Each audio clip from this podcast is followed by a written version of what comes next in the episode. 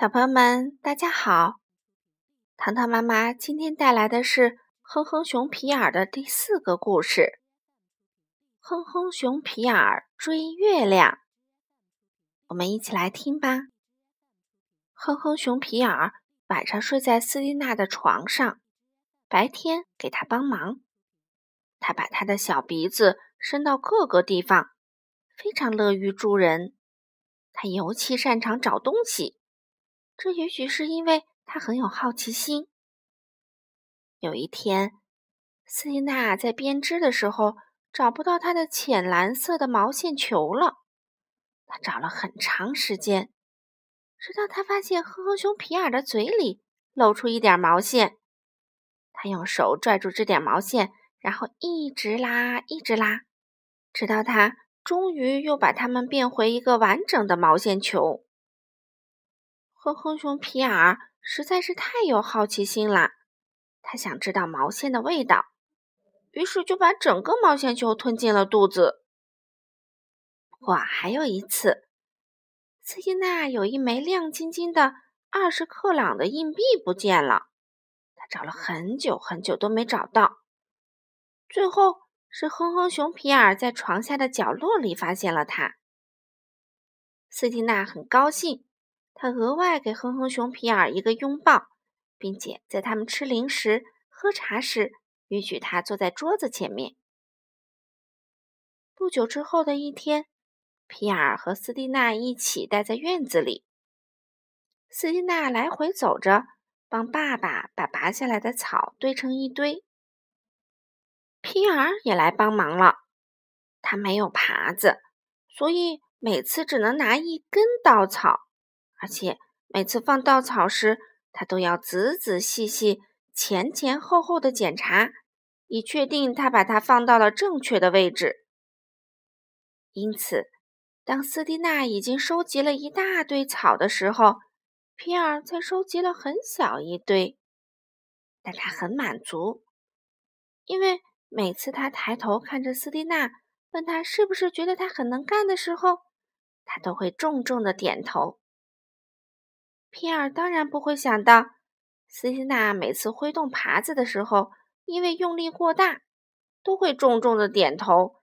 即使他什么都问他的时候，也是如此。皮尔在草地的边缘找到了一些石头，他对他们祈祷，想知道这究竟是什么东西。这肯定是零食，他心想。它们有点硬。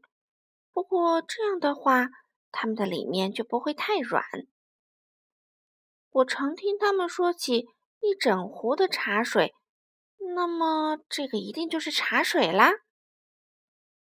他把鼻子伸进水龙头下面装着水的木盆里，心想：“嗯，这个茶水好像有点淡呐。”那边那个是斯蒂娜爸爸的木底鞋，他说。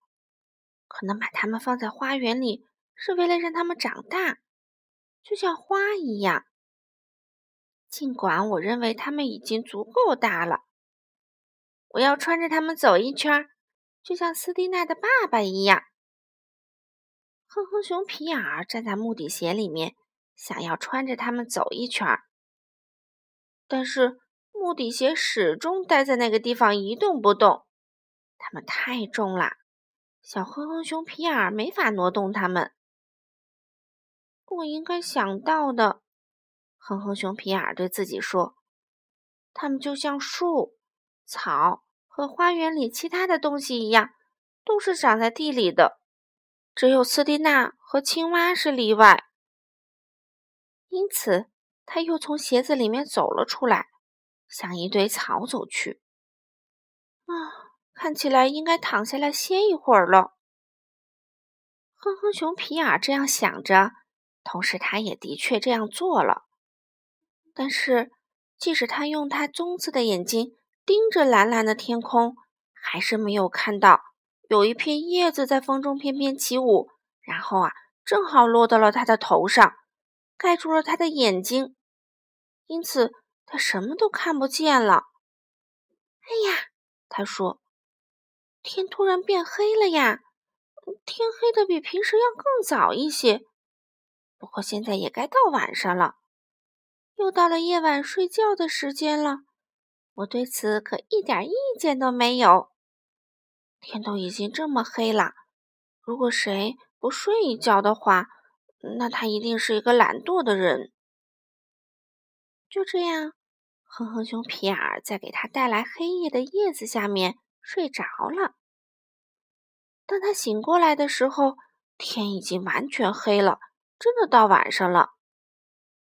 斯蒂娜已经进屋很久了，他以为皮尔睡在了床底下或者玩具箱的上面，所以皮尔现在完全是独自一人在深夜里待在室外。他以前从来没试过这样。他看了看周围，那是房子，那是木盆，不过。那有一个他从来没见过的东西啊，是月亮升起来了。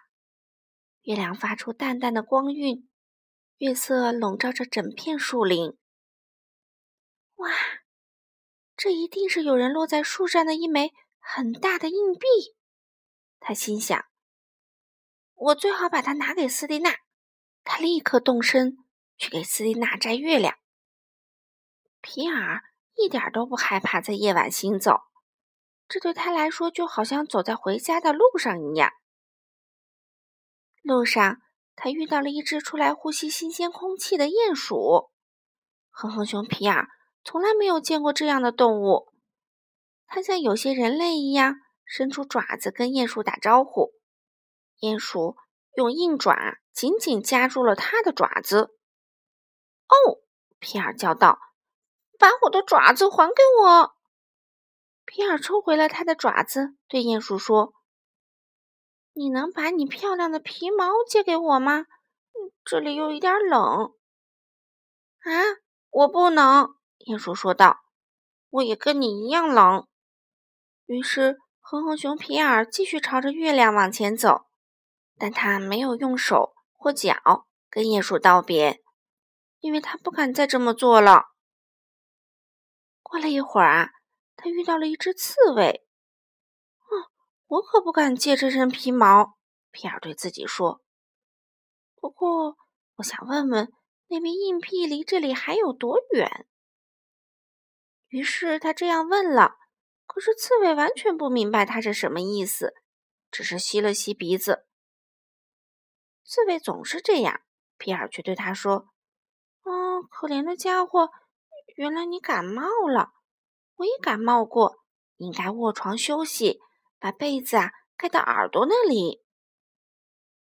刺猬实在太害怕皮尔的哼哼声了，于是他把自己卷成一团。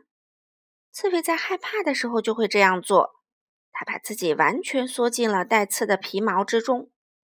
嗯，对，用皮毛盖住耳朵，这样才对嘛。